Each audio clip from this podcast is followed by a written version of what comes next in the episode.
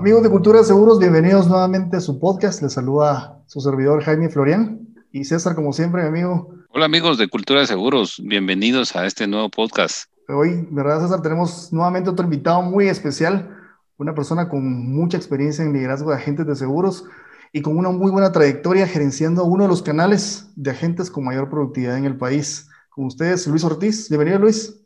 Hola, ¿qué tal estás, Jaime? ¿Qué tal, César? Buenas tardes. Mucho gusto. Hola, Luis todos los oyentes de Cultura Seguros. Gusto, estar aquí con ustedes. Gracias, Luis. Muchas gracias. Pues ahorita me estaba recordando también, eh, pues antes de que, conversáramos, que cuando yo me decidí ser agente, ¿verdad? Una de las personas, de las primeras personas con las que hablé fue con, con vos. Vos me abriste las puertas de, de Seguros El Role. Pues eh, quise entrar al mundo y pues me quedé, ¿verdad? Gracias a, a, esa entrada que me diste. Así que te agradezco y pues también te agradezco por, por haber aceptado nuestra invitación al podcast. Eh, yo sé que esta información que vamos a ver hoy va a ser de mucha utilidad, tanto para los que son agentes como en general los que se dedican a, a, trabajar en seguros, ¿verdad? Y pues, como te decía, bueno, y de costumbre también preguntamos la, el inicio de las carreras de seguros. Eh, bueno, comentábamos anteriormente y hemos conocido de, en varios aspectos de desde agentes, eh, corredores y personas que están dentro de las aseguradoras, pero también queremos conocer la tuya en cuanto a, gerencia de agentes. Y pues obviamente no empezaste desde ahí, sino que obviamente hubo un, un recorrido. Entonces queremos saber cómo es que te despertó la, la idea de, de, pertenecer a este, a este gremio. Gremio, sí. Bueno, buenas tardes. Eh, mi historia ya remonta ya de hace varios años. Eh, ya yo inicié como agente de seguros en el año 1991 Empecé en Seguros de Occidente, donde fue mi primer eh, inicio como agente de seguros. Posterior a eso, enfrentando esa carrera y vendiendo únicamente seguros de vida, que en aquella época era lo único que se podía vender. No había una diversidad, no había como hoy que existe un agente múltiple que puede vender diferentes ramos. En esa época nos, nos teníamos solo la línea de venta de seguros de vida y de hecho el que vendíamos era el BPL, que era el producto que todavía de alguna forma continúa vigente en, en la empresa que evolucionó hoy, que ya no es Occidente. Eh, y pues ese producto se vendió por muchos años, era, era muy interesante esa colocación. Estando dentro de la misma desarrollo como agente, yo tuve ya la oportunidad de empezar a destacar como agente y empecé a, de hecho logramos poner una oficina con otro grupo de compañeros en lo que hoy se conoce como el edificio Maya, que en aquella época ese edificio era un edificio pues todavía con un cierto nivel, ¿verdad? Hoy tal vez no es igual, pero en esa época sí era un, era un, era un edificio interesante y gracias a la colocación, y eso todo eso con puro seguro de vida, o sea, lográbamos colocar en aquella época entre 10 a 15 pólizas al mes. Realmente los ingresos eran muy buenos, muy, buenos. De hecho, recuerdo en esa época que fue que conocí también a Pablo Custodio, otro agente muy próspero en el concepto de seguro, a Osvaldo Lima, a diferentes agentes que han, de hecho, Enrique Díaz, que también, que no sé si ustedes lo conocen, que, tiene agencia Díaz y que ahora está trabajando con Del Carnage, también en esa época nos conocimos, nos formamos como agentes y, empezamos a trabajar y estando en ese proyecto tuve la oportunidad, me, me ofrecieron la oportunidad de empezar a, formar grupos de ventas. Yo, mi sueño había sido formar un corretaje, esa era mi visión, esa era la visión inicial que yo tenía. Sin embargo, en el camino, cuando me piden, me, me, ofrecen la oportunidad de ser gerente de distrito en esa época en Occidente, y lo sentí como un reto interesante. Pero en ese momento yo tenía 23 años cuando me dieron la oportunidad de ser gerente de distrito, imagínense, o sea que complicado, yo no sabía ni a lo que me estaba metiendo, ¿verdad? Porque reclutar agentes era un tema bien complicado y de hecho todavía sigue siendo complicado a la fecha. Sin expertise, únicamente mi expertise había sido aprender a vender seguros y había logrado entender la, la, la dinámica, pero te estoy resumiendo lo bonito, pero la parte dura sí también fue muy dura. El, inicio de la gente de seguros es una carrera muy dura donde se pica piedras, se, se trabaja duro, los ingresos al principio se paga un precio muy alto al inicio, pero posteriormente la carrera te va dando los beneficios y las ganancias. Entonces, en base a eso, empezamos toda la trayectoria, tuve la oportunidad de estar en el Seguro de Occidente, de ahí eh, tuve la oportunidad de irme a trabajar a Seguros Casa, también como gerente de agencia. Ahí tuve una gran ventaja, que aunque era una compañía mucho más pequeña que, que Occidente en ese momento, eh, en ese momento me dieron la oportunidad de especializarme y empezar a prepararme más. Me especialicé mucho más en seguro de vida. Me mandaron a México a, a sacar cursos de actuario. tuve la oportunidad de pegarme más a la gerencia también para empezar a conocer otro, otra forma, otra dirección de, de, la gerencia. Eh, en ese proceso de desarrollo y crecimiento me permitió conocer a Yoli Pais, por ejemplo, si ustedes conocen a, Yoli, y conocimos a Yoli y a otras personas más que también se desarrollaron en el tema del seguros y, y me dio la oportunidad de seguir creciendo. Y estando precisamente en el campo de seguros, conocí a un gran amigo que todavía le tengo un gran aprecio, que se llama Guillermo Galvez, ustedes lo han de conocer también. Y con Guillermo, él siempre me decía que qué hacía yo vendiendo BPL, que me debía pasar al Vida Universal. y me topé con él inclusive en varias convenciones en Miami y en otros lados, de, porque yo en ese momento ya me había vuelto un vendedor experto en seguros, ya me gustaba la venta de seguros de vida y había tuve la oportunidad de ganar convenciones, premios, y con mi experiencia empecé a compartirle a, lo que era Seguros Casa y el desarrollo para formar agentes. Estando en ese proceso, eh, Guillermo se fue a trabajar a Seguros de Roble, precisamente por el ingeniero Herales, que lo, que lo jaló para Seguros de Roble, y empezó a formar el primer departamento de ventas de líneas personales en Seguros de Roble. Eh, fue evolucionando de esa forma, me fui para Seguros de Roble, bajo un concepto no necesariamente como gerente de ventas, me fui en el año 98 a Seguros de Roble, bajo una perspectiva que se llamaba gerente de conservación de cartera, que la idea era ir a formar y generar, generar gente especializada en un front desk eh, para que ellos pudieran retener a los clientes que se podían perder.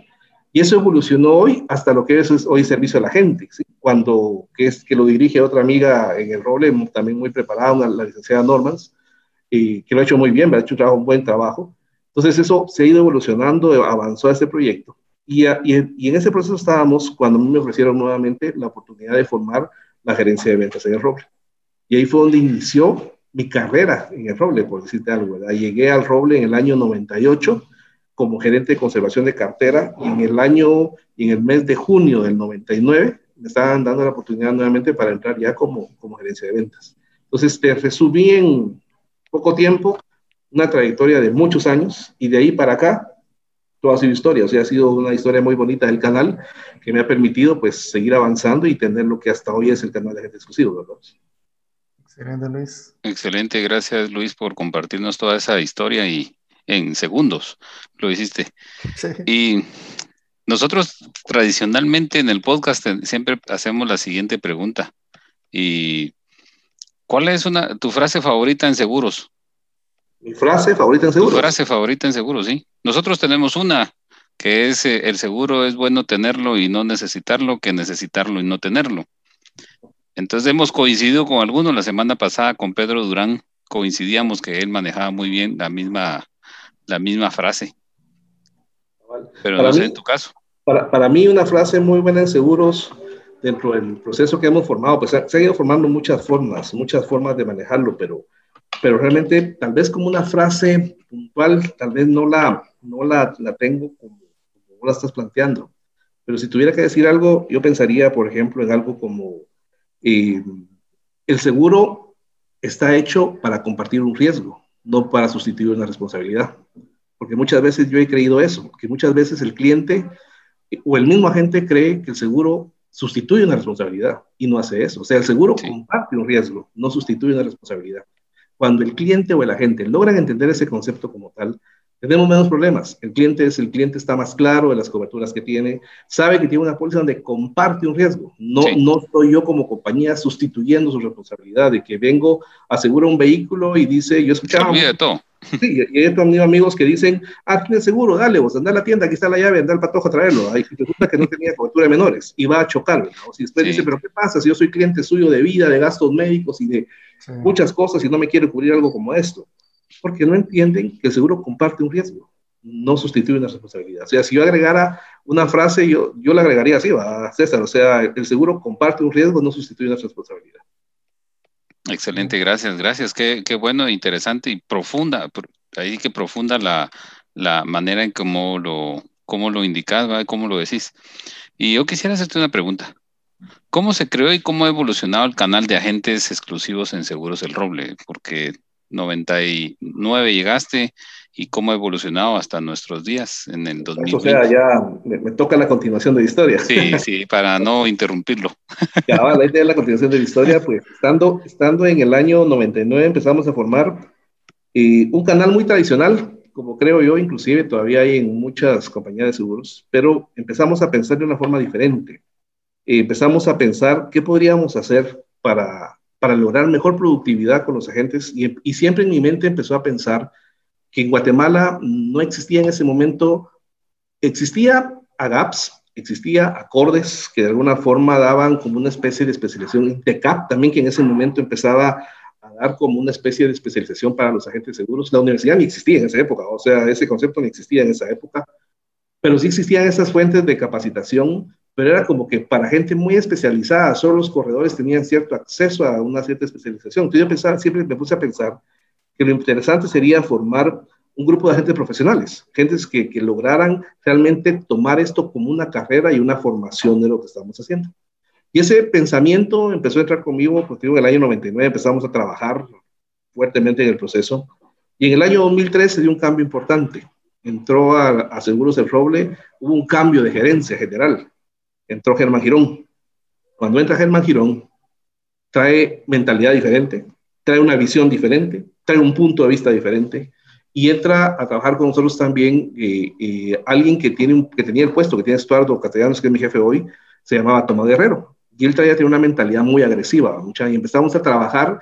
Yo le conté mi sueño. Yo le dije, mira, mira, Tomás, yo quisiera tener un canal profesional de gente. Y él me decía, mira, yo también he pensado lo mismo, en algún momento podría hacerse, porque él venía de, de trabajar de México. Eh, esto, eh, Tomás venía de trabajar de México y había escuchado y conocido un poco el concepto de cómo se manejaba la industria de seguros en México, donde, donde la gente era más profesional, más comprometido, no, no era solamente, nosotros en Occidente teníamos una broma que, que le tomábamos el pulso a la gente, si tenía pulso, iba para adentro, ¿no? O sea, como que, vender seguros era una actividad, era una actividad de, como que era lo último que podía existir, y realmente yo, yo tenía en mi mente, decía, no, esto no tiene que ser así, tiene que cambiar. Y junto con Tomás, empezamos a soñar, empezar a formar un canal de agentes, de agentes profesionales. De ahí nace el concepto del canal de agentes exclusivos. ¿Por qué exclusivos? Porque nos pusimos a pensar que para poder lograr un concepto de profesionalización teníamos que tener pilares y bases que cementaran esto. Y una de esas bases fue la especialización. Empezamos a darnos cuenta que teníamos que especializar a los agentes, teníamos que volverlos efectivos en algo para empezar a crecer y posteriormente, aparte de especialización, otro principio que decidimos que era que menos es más. ¿Qué dijimos? Decidimos en ese momento no tener fuerzas de ventas de agentes de 500 agentes para tener una producción, sino que tener 100 agentes que hagan lo de 500. Entonces, bajo esos dos conceptos empezamos a trabajar. Y empezó un proceso muy difícil. De hecho, hubo un proceso de depuración tremendo, pero así tremendo, como, escuchan yo en esa época depuré muchos agentes, depuré jefes de agencia. De hecho, hoy no, no, no, no sobrevive ese concepto, ese concepto ninguno, ninguno de los jefes. El único que sobrevivía en aquella época, que lamentablemente falleció, era un amigo que se llamaba Byron González. Él venía de esa época, que ya no está con nosotros, mm. Byron, y él era muy querido, y él sí venía conmigo trabajando en esa época y tenía la filosofía metida en el concepto. Entonces empezamos a trabajar y surgió el canal, surgió el canal de exclusivos. Y bajo esa premisa empezamos a evolucionar y empezamos a trabajar, empezamos a especializarnos, empezamos a crecer, al punto que seguimos avanzando y logramos obtener muy buenos resultados. Estando también en ese proceso ya de crecimiento, para contarles, pues empezamos a trabajar, nuestro primer sede fue en, donde hoy está, donde estaba la, la, el área de pisos del Águila, que hoy es 4 grados norte, que no sé qué restaurantes hay ahorita ahí, no me recuerdo, restaurante hay un peruano y otro más ahí era una casona vieja, era una casona eh, que asustaban, era una casona, que te digo yo, era un tema así raro. Eh, y esa evolución, al ver, al ver que estábamos creciendo, al ver la gerencia, al ver eh, tanto Germán como Tomás, que estábamos evolucionando, migramos y nos fuimos al nivel 16 de la Torre 2, que, que de hecho, hoy todavía, si ustedes van al nivel 16 de la Torre 2, todavía ven la estructura de las, de las instalaciones estaban hechas y pensadas para, para nosotros, pensadas como para agencias de seguros, de gente de seguros. Uh -huh, sí. Y seguimos en el proceso, seguimos en el proceso de reclutamiento, de formación de agentes, y posteriormente a esto nos fuimos a Tical Futura, que fue en el 2007, y de ahí del 2007 para acá hemos estado en Tical Futura. Y estando en Tical Futura en el 2007, algo que también es importante en este proceso es que en todo ese proceso nos ha acompañado algo que nosotros llamamos esquema de metas, compensación e incentivos, que es la estructura y la columna vertebral que pone tanto beneficios como obligaciones a los agentes. Y definimos, quien quiere estar con nosotros como exclusivo, tiene sus beneficios bajo estas condiciones. Quien no desea, está en estas condiciones. Y él, de alguna forma, ha funcionado. Ha funcionado porque no obligamos a nadie a nada. Y otro principio muy importante también es que nuestro esquema de compensación no está basado en lo clásico, de primeros, segundos, terceros lugares, sino que quien pueda llegar, quien logre, va a tener un beneficio y va a tener una premiación. Eso es algo que creo que ha funcionado muy bien. Y es un esquema que se, todos los años se presenta a la gerencia, se hace un presupuesto, se hace un análisis, los gerentes comerciales intervienen, se evalúa, se analiza. Te digo, hoy por hoy le mete cabeza a todo el mundo, le mete cabeza desde la gerencia general, eh, mi jefe, los comerciales, persona, eh, es un esquema ya muy profesional, muy matemático, muy financiero, ya controlando gastos de adquisición, ya, ya evolucionó algo que realmente es muy interesante para ustedes. Entonces, eso nos ha acompañado durante todo ese tiempo para tener el éxito que hemos tenido. Y en el 2007 pasó algo interesante. Y cuando estábamos cabal trabajando ahí en, en Futura, los agentes tienen estas, este comportamiento, ¿sí? El agente es muy emocional, sube y baja, sube y baja. Y mi intención era lograr mantener que esos picos de altas y bajas sean los menores, que se pudieran sostener en un, en un control.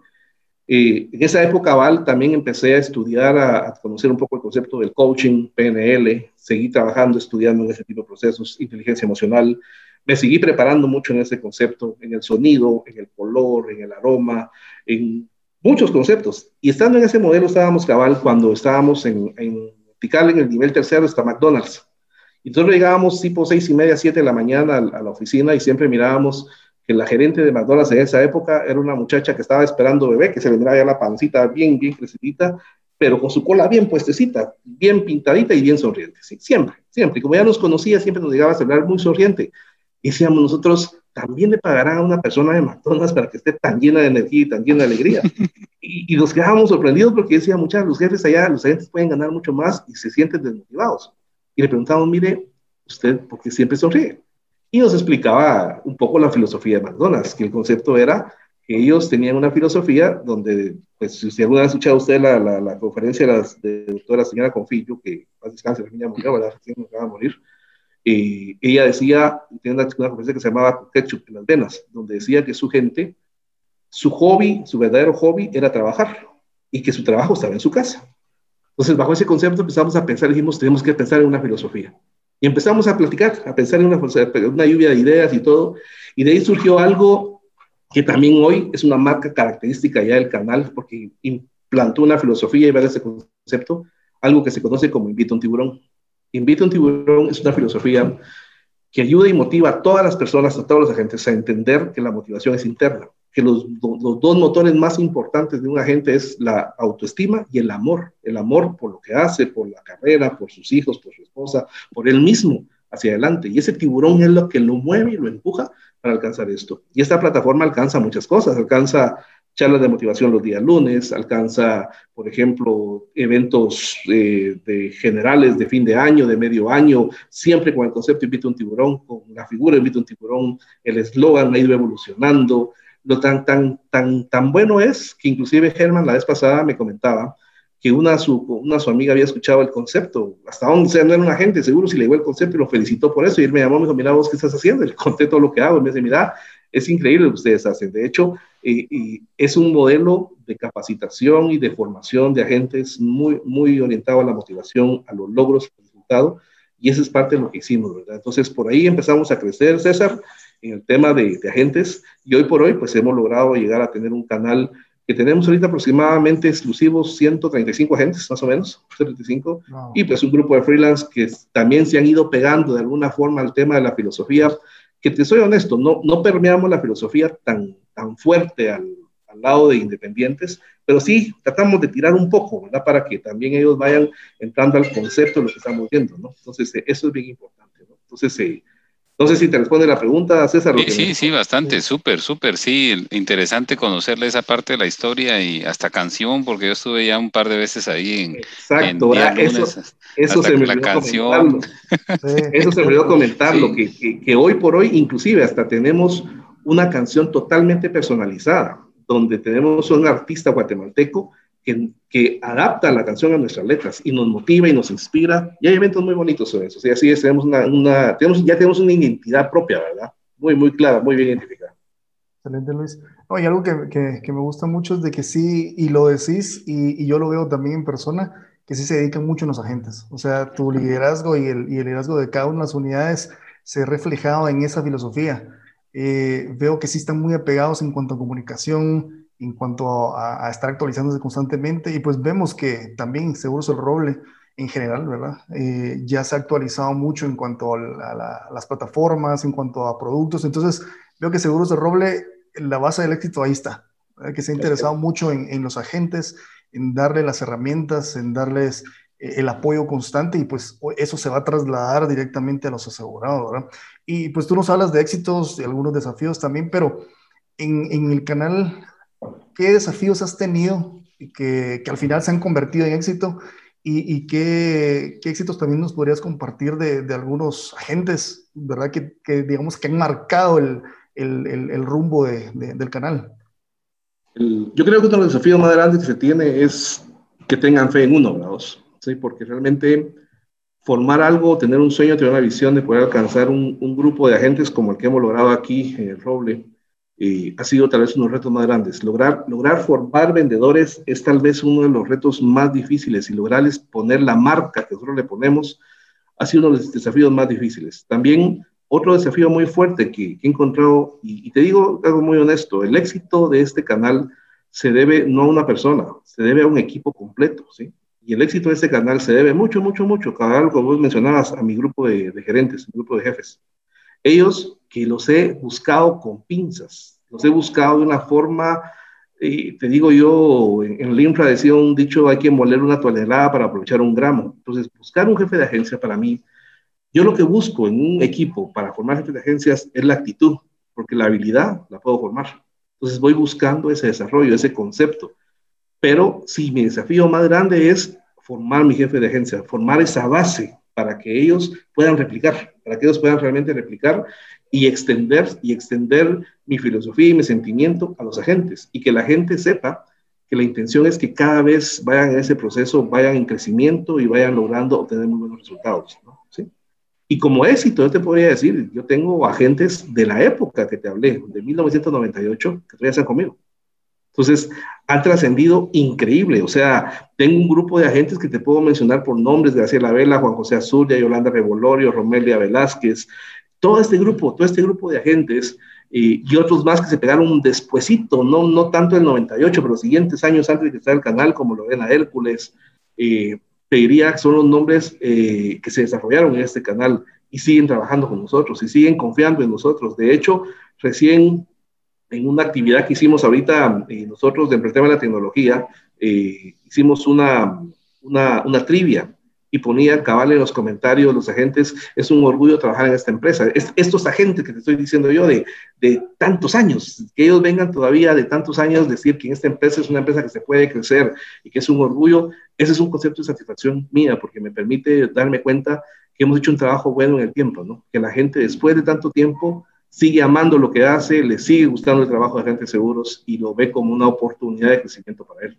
Eso creo que es uno de los desafíos más grandes, ¿verdad, eh, eh, Jaime, para poder lograr ese concepto? Excelente, Luis.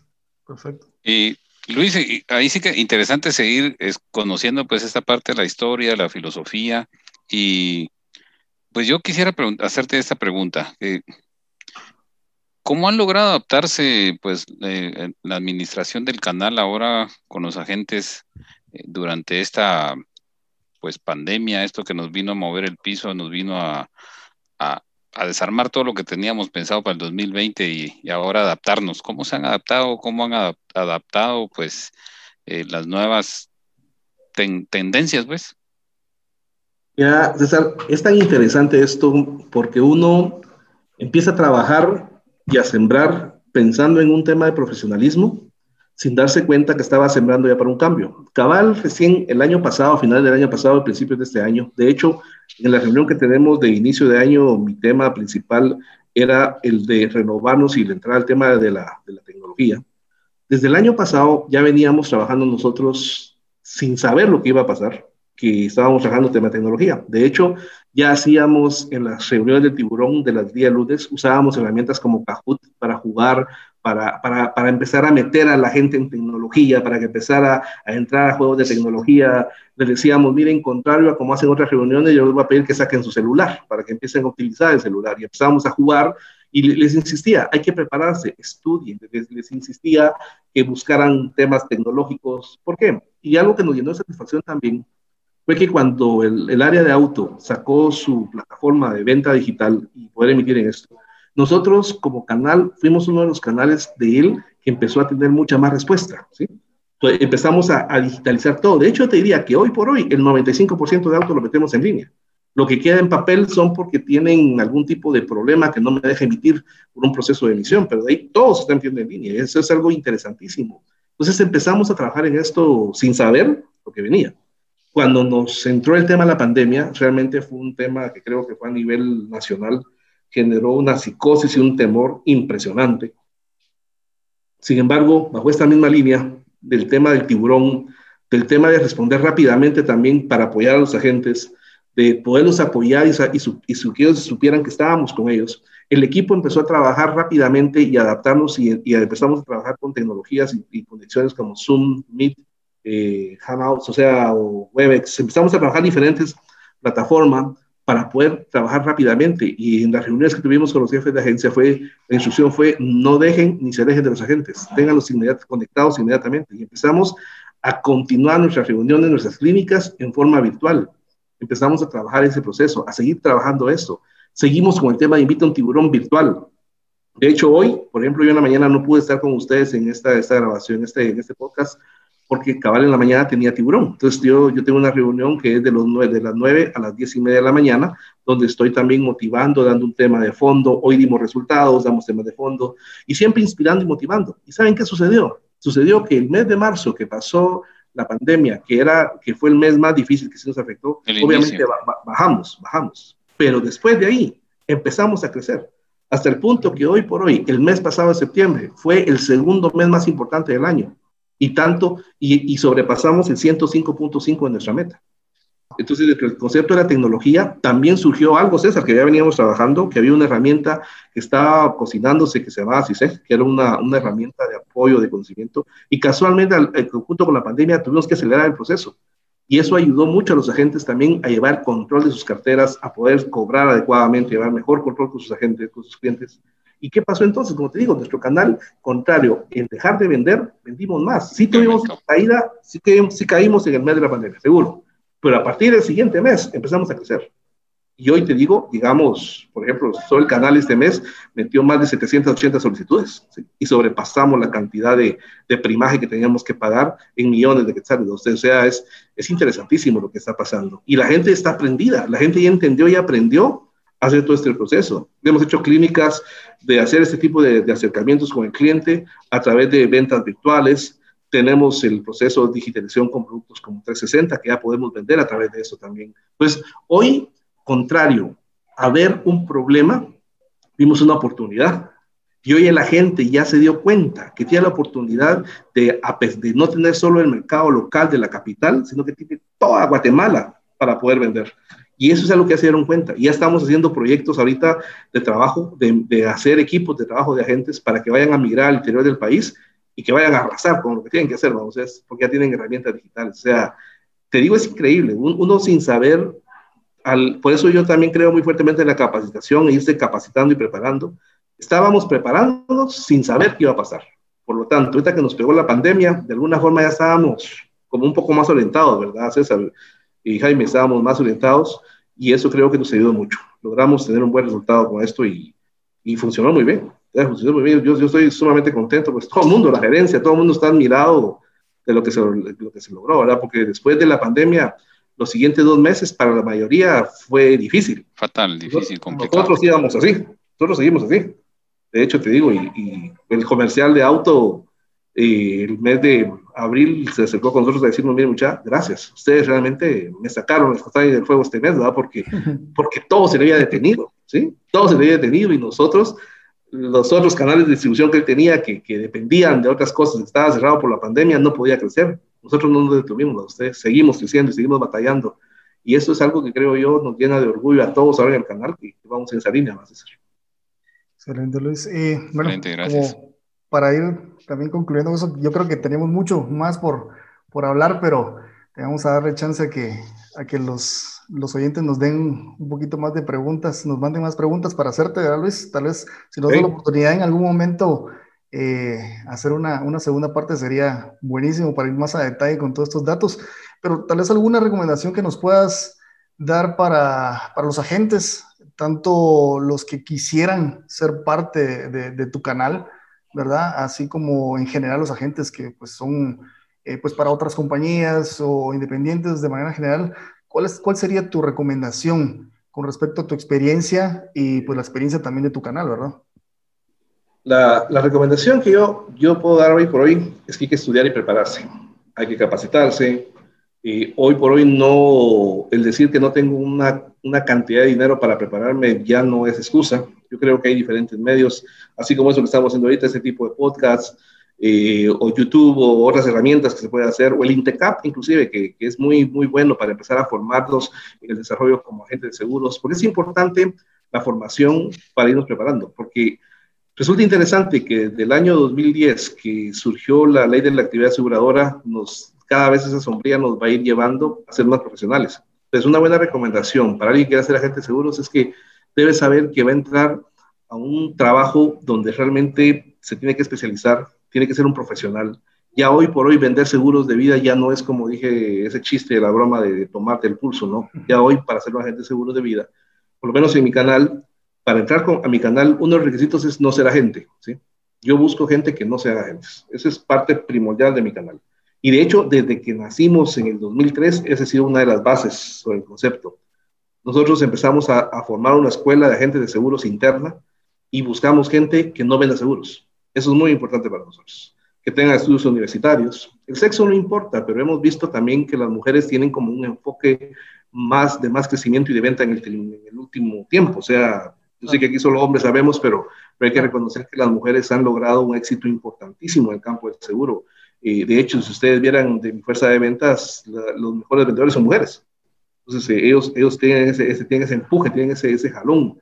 Eh, busco ese perfil, personas que estén de 25 a 55 años, que tengan esas características. Y sí, la recomendación muy importante es esa, que, que vengan con una actitud adecuada, con deseos de emprender, con deseos de formar un crecimiento y que sepan que tienen que pagar un precio al inicio, pero que al futuro, a la vuelta de algunos años, van a tener unos grandes beneficios. Entonces, busco personas con esa mentalidad, busco personas que vayan a ese concepto. Y si ya son agentes de seguros de otras compañías, pues el puedes integrar al canal de agentes exclusivos es, es interesante porque tengo ya un par de ejecutivos que les pueden ayudar a asesorar y darles todo el alineamiento, toda la inducción, todo lo necesario para que necesitan para sus productos, para la forma en la cual pueden colocar, un esquema de incentivos también para ellos, para que ustedes lo conozcan y vean lo interesante que es esto, ¿sí? Y aparte el apoyo y el seguimiento que bien Jaime mencionaba que nosotros damos, y sí, yo exijo mucho eso en mis ejecutivos, que estén pendientes de cada uno en uno a uno, en todos los casos, y que peleen cada caso como que fuera la cuenta más importante en millones, no importa. Aunque sea un caso pequeño, pues nosotros sí lo peleamos. Peleamos cada caso con las uñas, todos.